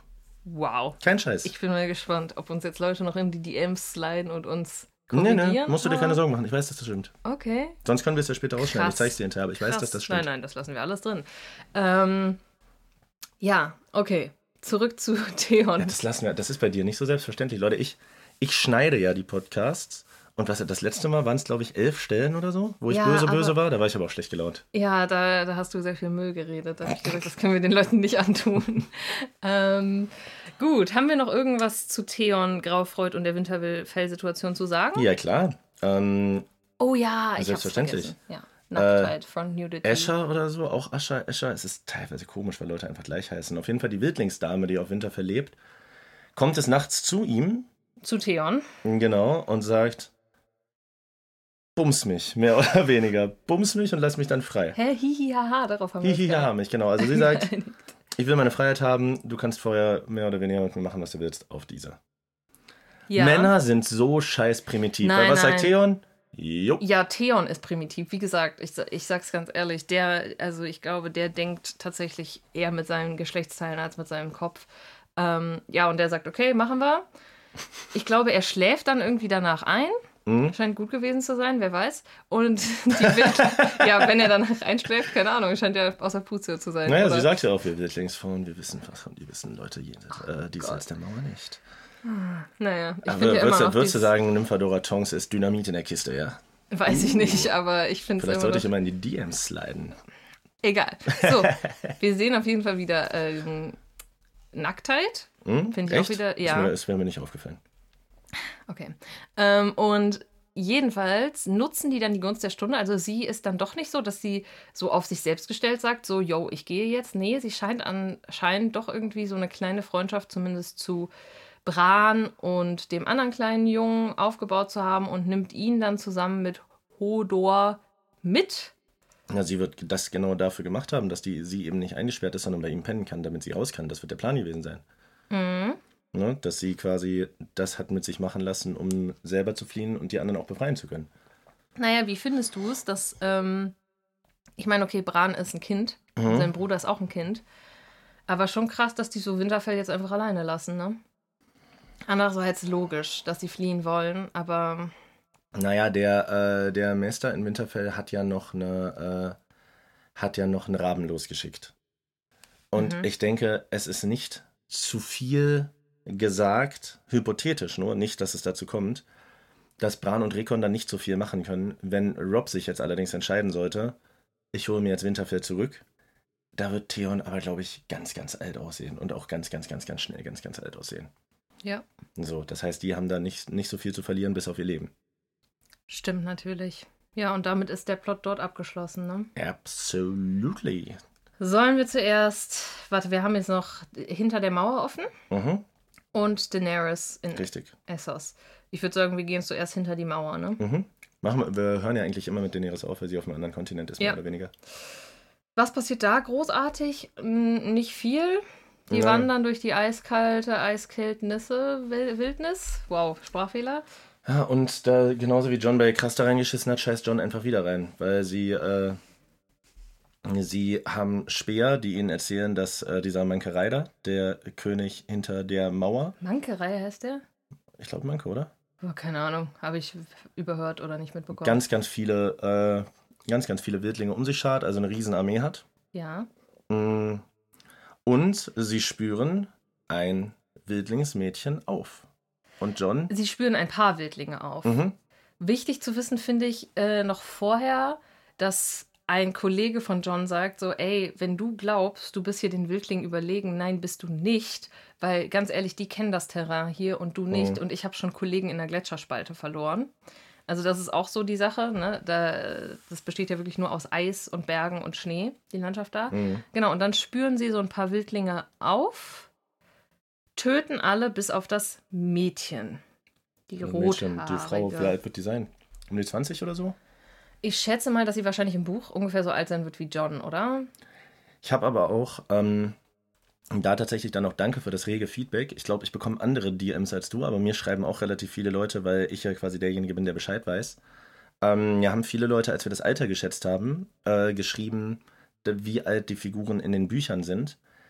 Da ist meine Vermutung aber, dass das in der Serie etwas heraufgesetzt wurde. Genau, weil haben wir schon ansonsten, drüber geredet. Haben wir schon drüber geredet, wegen, okay. Wegen Nacktheit und so wäre es ein bisschen komisch. Genau. Also ich hätte sie jetzt quasi in Johns Alter geschätzt. John hatten wir, glaube ich, so, vielleicht ein, zwei Jahre älter. John hatten wir, glaube ich, so gesagt, dass der irgendwie wahrscheinlich 17, 18 sein wird. Und deshalb hätte ich bei ihr so um die 20 gesagt. Um Ja, den Dreh. genau, eine, eine genau. junge Frau. So. Nur weil wir Mädchen gesagt haben, meine ich. Ja, bevor wir dazu kommen, dass er sie äh, aus Versehen und halb nicht aus Versehen leben lässt, fand ich noch eine weitere Sache interessant. Ihre Kollegen sind ja schon tot, sie lebt gerade noch, soll noch getötet werden, aber sie sagt, ey, verbrennt ihr die? Und also fragt das so im Sinne von, dass das ganz wichtig ist. Und dann geht es noch ein bisschen weiter und dann fragt sie nochmal, verbrennst du mich, wenn ich gleich tot bin? Aus irgendeinem Grund scheint ihr das Verbrennen sehr wichtig zu sein. Wir kennen den Grund. Na ja, also was die Leute um John Schnee glauben, ist aber was anderes. Die glauben, dass sie unbedingt möchte, dass die verbrannt werden, damit andere Wildlinge das Feuer sehen und gewarnt sind. Ich vermute, sie will unbedingt verbrannt werden, damit sie kein weißer Wandererableger wird, also so ein Wiedergänger, ja. Zombie-Wiedergänger. Eine dritte Option, die natürlich sein könnte, was ich aber nicht glaube. Wir hatten ja schon einen dritten Grund, warum tote Leute verbrannt werden. Nämlich bei den Dothraki werden ja tote Leute verbrannt, damit sie überhaupt in den Himmel kommen. Aber ich glaube, das ist da nicht der Fall. Naja, also da ist es ja relativ offensichtlich, da wir ja schon diesen Angriff von dem Wiedergänger hatten auf äh, an der Nachtwache, in der Festung von der Nachtwache an der Mauer, gehe ich davon aus, dass auch wenn ihr das dann so für sich selber so wichtig ist, gehe ich davon aus, dass es da schon um die Wiedergänge geht. Also wir Ja. wissen ja, dass es weiße Wanderer gibt und dass es Wiedergänger gibt. Da wissen wir dann nicht auch mehr als die Leute an der Nachtwache. Wenn die aber nördlich Naja, die der wissen Mauer ja sind. jetzt auch schon. Die haben ja auch schon welche gesehen. John Schnee hat ja schon Na, die Wiedergänger. Ja, ja, genau. Die Wiedergänger haben sie gesehen. Ja, Äh, die weißen Wanderer noch nicht. So. aber ist ja eigentlich, das eine schließt ja auf das andere. Ich glaube aber tatsächlich, dass nur wir das wissen, dass das eine auf das andere schließt. Ich glaube, die haben nur diesen Wiedergänger gesehen und haben da verschiedene Theorien, was da passiert ist. Ah, okay. Würde ich so vermuten. Mhm. Also weiße Wanderer explizit gesehen haben nur der arme Dude vom Anfang und wir. Und wahrscheinlich die äh, Wildlinge, die ja nördlich der Mauer leben. Aber John Schnee hat doch auch einen gesehen, als Krasser das Opfer Stimmt. gebracht Ja. hat. Also ich glaube, die sind sich schon mittlerweile, also Ja. vielleicht glauben sie es noch nicht zu 100 Prozent, aber einigermaßen wissen sie es ja. Und deswegen wollen sie verbrannt werden, weil sie wahrscheinlich nicht als Zombies leben wollen. Genau. Frag, da frage ich mich wirklich, ähm, wie das wohl ist, wenn man als Zombie lebt. Ob das so, ob man dann auch bewusst ist? Ich denke Also, nicht. nee, ne? Das ist ja, äh, das ist ja der Sinn der Sache. Also es ist Zombie und Zombie sind ja von Serie zu Serie unterschiedliche Kisten, aber Bewusstsein hat man nicht. Dann ist man halt einfach nur noch eine instinktgesteuerte Hülle, ne? Denke ich mir. Mhm. Krass. So, die hier vielleicht sogar von den weißen Wandern, Wanderern gesteuert werden kann. Das ist halt in sowas wie The Walking Dead zum Beispiel nicht so. Wissen wir ja noch nicht. Ähm, so, jedenfalls, John Schnee lässt dieses Mädchen leben. Ich bin ja auch noch der Überzeugung, dass John Schnee, genau wie sein Kollege Sam, wenn die eine Frau sehen, dann sind die direkt hin und weg irgendwie gefühlt beide. Die sind so pubertär und sind so, Mhm. oh mein Gott, eine Frau? Er tötet sie nicht. Sie entwischt ihm. Er läuft ihr hinterher und das Ganze ist dann so, äh, kommt so weit, dass die beiden realisieren, okay, scheiße, also John Schnee merkt so, ich schaff's jetzt bis zum Win bis zur Dunkelheitseinbruch nicht mehr zurück zu meinen Leuten. Mist, ich muss jetzt hier mit der Wildlingsdame irgendwie, ich muss die an mich fesseln oder er fesselt sie zumindest und dann legen die sich da beide irgendwie hinter so einen kleinen Hügel und schlafen da. Also im, ich weiß nicht, ob, äh, ob das nicht eigentlich komplett unlogisch ist, weil das ja arschkalt sein muss, aber die sind ja beide dick eingepackt. Und sie macht den Move. Ja, sie macht sich direkt so ein bisschen an ihn ran. Ich weiß noch Mhm. nicht, ob das ihr Überlebensinstinkt ist. Erzähl doch dazu mal die schöne Filmtrivia, die du mir dazu erzählt hast. Weil ich muss ganz ehrlich sagen, meine Mutter hört diesen Podcast hier auch. Die guckt Mhm. übrigens auch das erste Mal Game of Thrones. Und sie sagt, sie findet es immer besonders toll, wenn du was über die Hintergründe der Schauspieler erzählst. Okay, also ich könnte mir vorstellen, dass äh, Kit Harington und äh, wie sie heißt, weiß ich leider gerade nicht, ähm, als sie so ein bisschen äh, sich an ihm reibt, als sie da nebeneinander liegen, könnte ich mir vorstellen, dass John das über den Drehtag, beziehungsweise Kit Harington, das über den Drehtag Das ist der hinaus Schauspieler von John. beschäftigt hat. Denn äh, auch im wahren Leben hat es äh, zwischen den beiden äh, gefunkt und tatsächlich dann auch zu einer Beziehung geführt, was ich äh, ganz interessant finde, ähm, wenn so Leinwandpaare auch im realen Leben Paare sind. So, Also er war mit ihr zusammen, sind die immer noch zusammen? das habe ich gar nicht im Kopf, ob die immer noch zusammen sind, aber sie sind auf jeden Fall, ich glaube nicht mehr. Sie sind auf jeden Fall Okay. aber ein Paar gewesen. Ich habe sie, in was für einem Film habe ich sie denn letztens noch mal gesehen? Äh, der zweite, ähm, der zweite von diesem französischen äh, Äh, ja. Geheimagent, Mord auf dem Nil, da hat sie Tod auch eine Rolle, Nil. Tod auf dem Nil, da hat Ja. sie auch eine Rolle gespielt. Stimmt, da spielt sie Hm? eine. mhm, ja. Nee, auf jeden Fall, äh, die beiden liegen da und John, der Vollidiot. Also cool, dass sie sie nicht tötet. So, die Wildlinger sind am Ende des Tages nur auf der falschen Seite der Mauer geboren. Vielleicht auch eine kleine Analogie zu unserer Welt, ne? Dass man Privilegien bekommt, wenn man irgendwo geboren ist und woanders nicht. Also ich finde es super, dass er sie nicht tötet. Sie ist auch cool und sie ist tough und alles super. Aber dafür, dass er am Anfang mit Leib und Seele Nachtwache und Grenzer sein wollte, kriegt er jetzt erstaunlich wenig geschissen. Er kann gut Schwert kämpfen, ja, aber er scheißt bei Krasta voll rein. Er schafft es nicht, einen Wildling zu töten und kuschelt jetzt auch noch mit ihr rum. ja Also aber das ist, er- weil es kalt ist. Also richtig ernst nimmt er seinen Eid auf jeden Fall nicht. Er hat die Scheiße auch wahrscheinlich unterschätzt einfach, ne? Wie äh, Erik Bahner in Troja sagt, dass äh, junge Männer sich äh, gerade in der Zeit immer vorstellen, im Krieg zu sterben und auch heute noch im Krieg zu sterben, wäre sowas Ehren- und Heldenhaftes. Und wenn man es dann mal sieht, dann ist da gar nichts Ehren- und Heldenhaftes dran, sondern es ist einfach nur eklig. Naja, ich glaube trotzdem, dass er, wenn die männlich gewesen wäre, hätte der die den dann dementsprechend getötet. Ich glaube, es liegt einfach daran, dass er schockverliebt ist, dass da einfach ein weibliches Wesen vor ihm steht.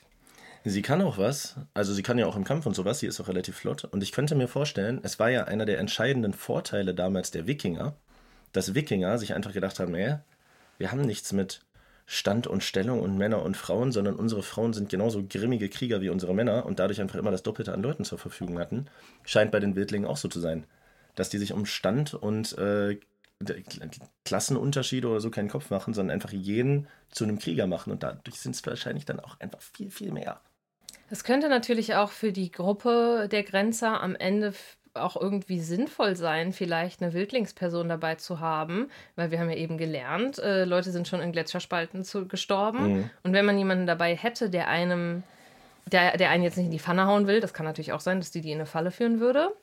Aber es kann natürlich auch praktisch sein, wenn die sagt so, ey, okay, dann müsst ihr jetzt hier lang gehen, weil wenn ihr da lang geht, dann sind da Gletscherspalten. Das könnte auch äh, in den nächsten Folgen von Vorteil sein, sie dabei zu haben. Also glaubst du, dass sie eher dahin zurück, weil für mich deutet es sich eher so an, dass John vielleicht den Lifestyle der Wildlinge cooler findet und ein bisschen Hasskick bekommt auf die Nachtwache, Was? wenn er sich in sie verliebt. Boah, das wäre aber, was kann ich mir eigentlich nicht vorstellen. Also ich könnte mir, lass mich kurz nachdenken. Ich könnte mir auf jeden Fall vorstellen, dass die Story jetzt noch zwischen denen etwas weitergeht. Also gerade Mhm. weil wir jetzt auch irgendwie wissen, dass die beiden Schauspieler auch ein Pärchen waren. Ich glaube, von so ein paar Drehs äh, funkt es da nicht unbedingt. Vielleicht haben die noch ein paar mehr Drehtage zusammen. Ah, sie hat sich schon amtlich an ihm gerieben, Alter. Männer sind richtig dumm. Würde aber auch passen, weil ich glaube, das würde die Story da hinter der Mauer irgendwie cool vorantreiben. Mhm. Ähm, ich glaube, wie gesagt, die beiden kehren zurück zu den Grenzern und sie wird eine Art Gefangene sein und denen helfen. Kann natürlich auch sein, dass John Schnee sagt so, ey, yo, ja, ich ziehe jetzt mit der weiter. Glaube ich aber nicht, weil wir nicht vergessen sollten, dass wir Sam auch bei den Grenzern haben. Und ich glaube, John Schnee würde Sam da jetzt erstmal nicht alleine lassen. Also ich glaube, die wird mitkommen zu den Grenzern. Vielleicht müssen sie sich auch erstmal alleine rumschlagen. Mm, Mal sehen. Okay. Ich bin auf jeden Fall, äh, ich bin auf jeden Fall gespannt. Ich habe tatsächlich auch nicht mehr alles im Kopf. Äh, ich fand hinter der Mauer irgendwie immer relativ langweilig, muss ich sagen. Aber du sagst ja, du findest ihn cool, ne? Den Stein da. Mm, Ja, mal sehen. Also, bis jetzt finde ich es eigentlich ganz interessant. Ich, ich fröstel immer mit, wenn ich die Szenen sehe, weil es wirkt wirklich so, als ob es da sehr kalt war, auch beim Drehen. Ich weiß gar nicht, weißt du, wo die das gedreht haben? Die Szenen hinter der Mauer? Das weiß ich leider nicht. Ja, wirkt auf jeden Fall sehr alpin kalt. Naja. Dann kommen wir, wenn du äh, fröstelst, doch am besten mal Ja. von äh, ganz kalt zu äh, ganz warm nach, Kart. Nach Kart, wo Daenerys, Sturmtochter, irgendwas, so wie sie sich selbst bezeichnet, Unterkunft gefunden hat. Unterkupft. Unterkunft und mit ihren Drachen erstmal chillt. Mhm. Wir lernen gleich mehrere Dinge. Wir haben uns ja in der letzten Folge gefragt, warum einer der 13, der große, ähm, korpulent, ist ja schon so ein bisschen, ne? Ja, der korpulente äh, schwarze Typ, Xandor heißt der, glaube ich. Xan, der hat einen, ja, ja, der hat einen Namen mit mehreren Xen drin, deswegen das ist mir zu kompliziert. Xandor, Xanceles, Xan gucke mal. irgendwas. Guck mal mal, weiter, ich nach. guck Währenddessen erzähle ich weiter. Ähm, wir lernen, dass er Daenerys mit in die Stadt gebeten hat, weil er ein ja, romantisches Interesse an ihr hat, würde ich jetzt gar nicht unbedingt sagen. Er möchte gerne, dass sie beiden heiraten. Xaro. Xaro und weiter? Xaro, Xaxos oder sowas, ne? Egal, Xaro reicht. Okay. hier nicht. Xaro möchte auf jeden Fall gerne Daenerys heiraten, aber nicht, weil er sie jetzt so unglaublich attraktiv auf den ersten Blick findet und sich sofort in sie verliebt hat, denn er sagt zu Daenerys, ich habe schon mal aus Liebe geheiratet und es hat nicht funktioniert. Deswegen möchte er sie, glaube ich, auch einfach aus Taktik heiraten. Wir lernen nämlich, er kommt aus dem Nichts. Er war ein sehr armer Mann, aber er ist mittlerweile ein sehr reicher Mann. Er hat einen Tresor zumindest, wo er behauptet, dahinter sehr, sei sehr, sehr viel Gold. Ein Tresor aus valyrischem Stein. Stahl. Stahl. Ähm, und mit seinem Vermögen könnte doch Daenerys es schaffen, den Thron zurück zu erobern. Wenn Daenerys ihn heiraten würde, dann würde er ihr Schiffe geben und bla bla bla. Daenerys denkt sich erstmal, oh, ja, eigentlich guter Plan. Bis aber der andere Typ, dessen Namen ich schon wieder vergessen habe. Der Gewürzkönig. Nee, ich meine der, der mit Daenerys schon die ganze Zeit unterwegs Jora ist. Mormont. Jora Mormont, der ja auch so ein bisschen in sie verliebt ist, ihr davon wiederum abrät. Also er sagt so, ey, wenn du diesen Typen heiratest und dich von seinem Geld abhängig machst, dann hat er dich in der Hand. Und außerdem, die Leute in Westeros und in Königsmund, die folgen dir nicht, wenn du da mit 20 Schiffen anlandest und die überrumpelst. Die folgen dir vor allem dann, wenn du eine gute Königin bist und wenn du die hinter dich bringen kannst. Deswegen fahr lieber mit einem Schiff dahin, überzeuge die Leute von dir und werde so zur Königin und mach dich nicht von diesem Xa, Xaxos, Xanos, Xaro. Xaro abhängig. Er sagt, mach dich davon nicht abhängig. Ähm, wo er auch recht hat, meiner Meinung nach. Da äh, Xaro aber auch keine Schiffe hat, möchte sie dann den Gewürzkönig um Hilfe bitten. Richtig, wir lernen der Gewürzkönig. Das ist der Mann, der sie ursprünglich eigentlich abgelehnt hatte, vor der Mauer von Kart noch. Der ist wohl der zweitreichste Mann von Kart. Und äh, ihm will sie jetzt diese Schiffe nicht nehmen, irgendwie auf, auf eine unmoralische Art und Weise oder indem sie sich mit ihm verheiratet. Nein, sie sagt einfach so: Yo, gib mir ein paar Schiffe. Und wenn das Ganze erfolgreich wird und ich da Königin werde, dann kriegst du das dreifach zurück. Er entgegnet ihr aber, und da muss ich sagen, hat er einen Punkt für mich. Äh, nee, also nur weil du jetzt irgendwie denkst, dass du da Königin werden kannst, da habe ich aber nicht so den Glauben dran, ehrlich gesagt. Er nennt sie die ganze Zeit so Prinzesschen, so abwertend, so, ja, Prinzesschen, nur weil du dir das erträumst, glaube ich nicht, dass du das schaffst. Und es ist für mich ein doofer Deal. Nö, du kriegst meine Schiffe nicht. Und darauf wird sie dann doch sehr aufbrausend, ne? Leidenschaftlich. Sie ist immer, auch am Anfang, sie ist immer saunett und super zuvorkommend. Und ich will so eine friedliche Königin sein und ihr seid alle meine Geschwister. Und wie? Du siehst eine Sache auch nur minimal anders als ich. Ich bin Daenerys Sturmtochter und ich werde euch alle verbrennen. Ich sage jetzt mal nicht, an wen mich das erinnert. Nee, auf jeden Fall dreht sie dann ein bisschen am Kabel, hält auch eine mega leidenschaftliche Rede und da kriegt sie nochmal Battle Rap, da kriegt sie nochmal einen miesen Konter, weil sie sagt, und ich werde mir die sieben Königslande nehmen mit Feuer und mit Blut. Und der Gewürzkönig guckt sie an und sagt, ja, aber nicht mit meinen Schiffen. Ciao, ciao. Bester aller. Richtig, richtig nice. Da hätte er bei Rapper Mittwoch auf jeden Fall Crowd Reaction on top für bekommen. Ja, also ich weiß noch nicht so ganz, was ich von Daenerys halte. Ne? Also ich muss sagen, ich finde sie cool als Charakter. Ich finde ihre Rolle cool. Ich finde das mit den Drachen cool. Ich finde, sie ist äh, ikonisch, was ihr Aussehen und Auftreten betrifft. Aber dieses kurze Zündschnur haben, das finde ich manchmal doch ein bisschen befremdlich. Also Geduld ist, glaube ich, eine äh, Eigenschaft und eine Tugend, die man als Herrscher oder Anführer definitiv besitzen sollte. Weil so Geduld und diplomatisches Geschick hat sie beides nicht so richtig. Sie dreht immer am Rad, wenn ihr was nicht passt. So, sie kann nicht gut verhandeln, sondern sie macht einen Vorschlag und wenn der abgeschmettert wird, dann fängt sie sofort an zu drohen. So, und das ist keine gute Sache. Und du hast ja gesagt, du findest sie äh, iconic und du findest cool, dass sie Drachen hat. Nur hat sie aber gar keine Drachen mehr. Ja, und dazu kommen wir jetzt. Das ist dann sozusagen die letzte Szene, auch von den beiden. Boah, wir haben das ja heute perfekt aufgedröselt. Wir starten mit der ersten Szene und enden mit der letzten. Wir lernen, also sie, ist, sie geht dann zurück zu ihrer Behausung, wo sie gerade lebt in Kart, zusammen mit X Xaro. Xaro. Denk an diesen Koch von Beast Kitchen, nur mit X statt mit SH. Okay. Ah ja, stimmt. Hm? Ja, ich erinnere. Äh, Xaro. Und sie öffnen die Tür und sehen, oh mein Gott, irgendwie die ganzen Leibwachen von Daenerys liegen da tot. Blut überströmt, strömt.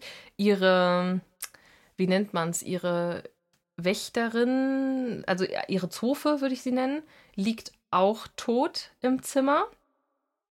Und die Drachen sind weg.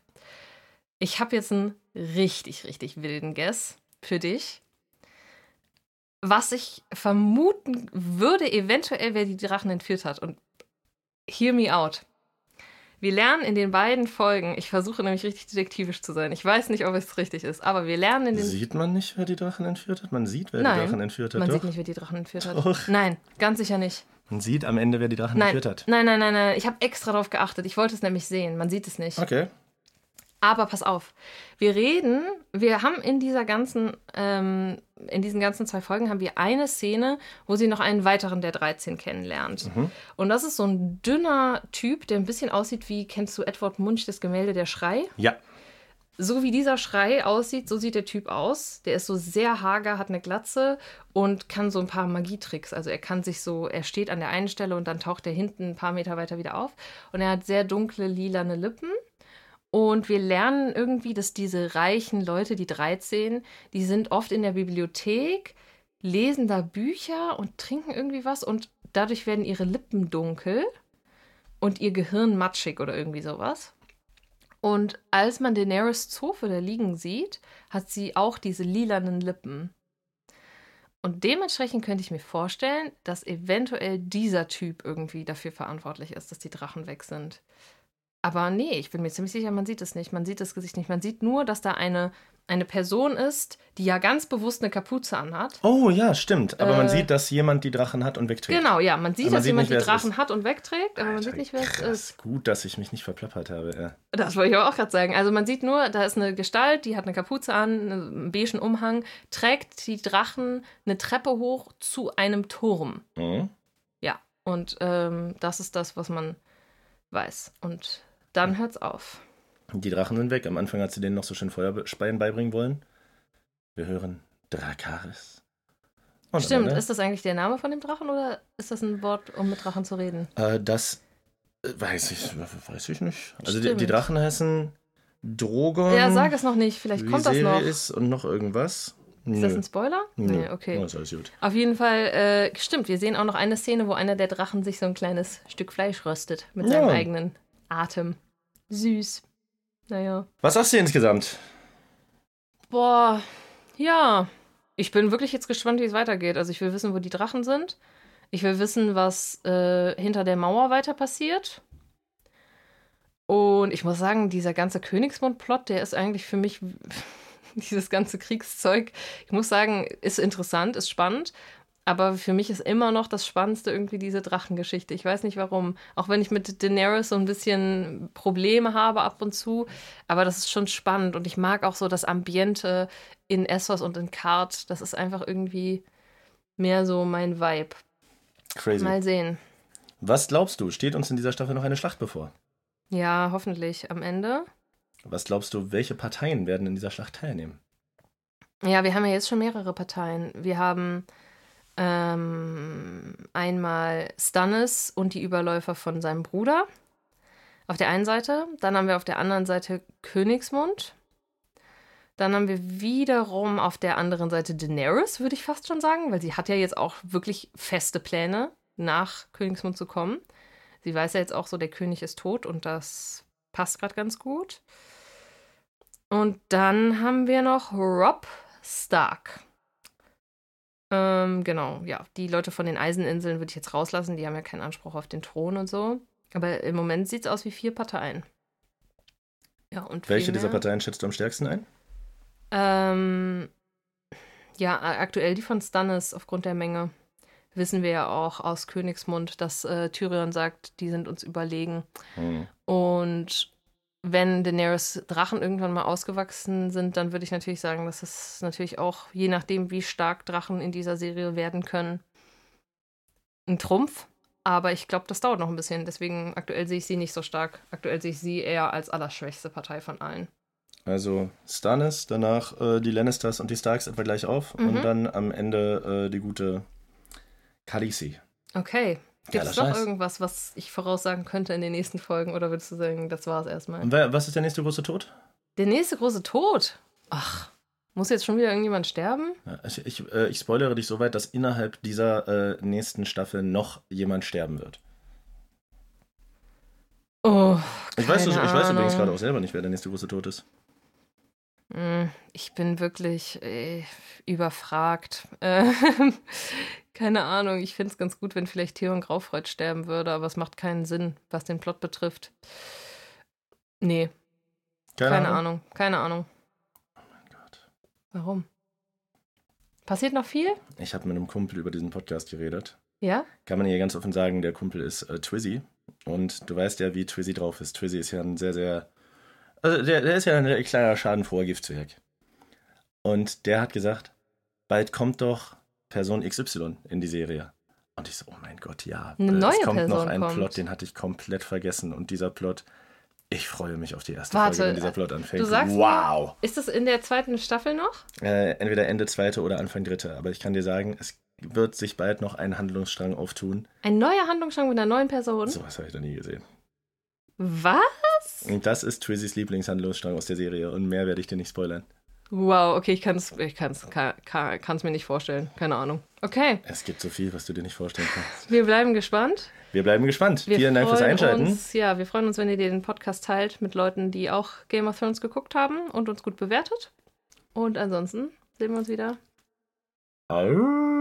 Arr. Das erste Mal in Westeros.